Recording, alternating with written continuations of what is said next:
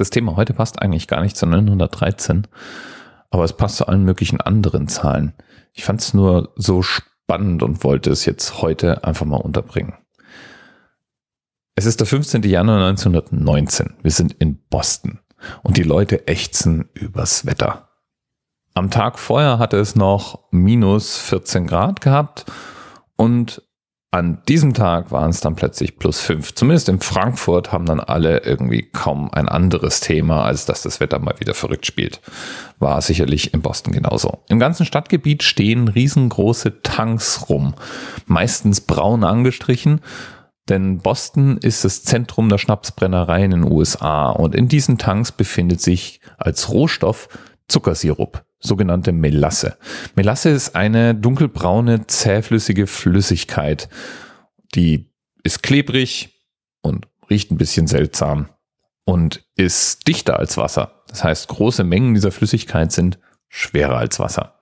Am 15. Januar nun ist plötzlich ein lauter Knall und ein Rumpeln zu hören als einer der Melassetanks im Stadtgebiet auseinanderbricht und eine neun Meter hohe Zuckersirupwelle durch die Innenstadt fegt.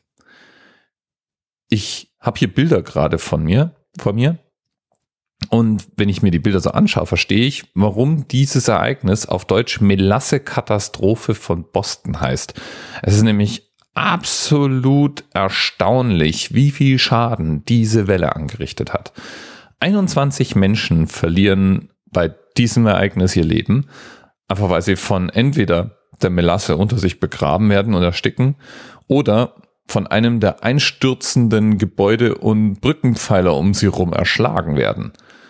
Der Tank selber stürzt natürlich in sich zusammen und fordert auch Opfer und die Melasse fließt durch die Bostoner Innenstadt und nimmt alles in ihrem Weg mit.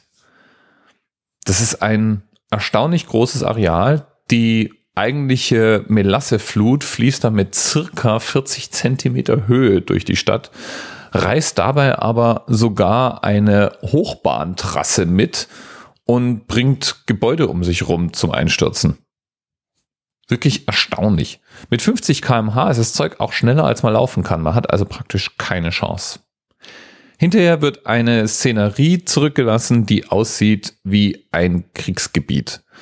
Ein Trümmerfeld, das mit braunem, klebrigen Scheiß überzogen ist.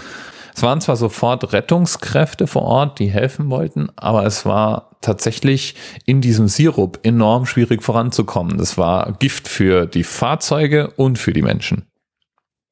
Wochenlang sollte es dauern, bis die Spuren dieser Melassewelle endgültig entfernt waren und die Schäden waren enorm teuer. Würde man das auf heutige Verhältnisse umrechnen, kostete das Entfernen der Melassespuren etwa 9 Millionen US-Dollar. Das Ganze wurde natürlich auch juristisch aufgearbeitet. Es wurde die Firma, die zuständig war für den Tank, ver, ähm, verklagt und verurteilt zu Schadensersatzansprüchen. Ganz einfach, weil der für die Wartung zuständige Techniker eigentlich wusste, dass dieser Tank nicht mehr intakt war. Er hatte dann ganz geschickterweise den kompletten Tank braun gestrichen, so dass man die verschiedenen Lecks, aus denen Melasse rauslief, nicht mehr wirklich sehen konnte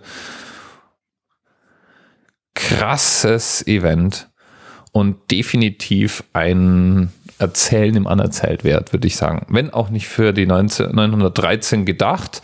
Themenpate oder Themenpatin Koi hatte das für die 1054 eingetragen, wobei ich auch nicht genau rausfinden konnte, wo dieser Bezug herkommt. Ist auch egal, Zahlen gibt's im dazugehörigen Wikipedia-Artikel genug. Such dir einfach eine aus. Und stell dir mal für den Moment vor, wie es wohl ist, wenn du vor die Tür trittst und draußen 40 Zentimeter hoch Zuckersirup in der Straße fließt. Krasse Vorstellung. Bis bald. TMRS 10, 9, 8. The experience of 47 individual medical officers. Was hier über die Geheimzahl der Illuminaten steht. Und die 23. Und die 5. Wieso die 5? Die 5 ist die Quersumme von der 23.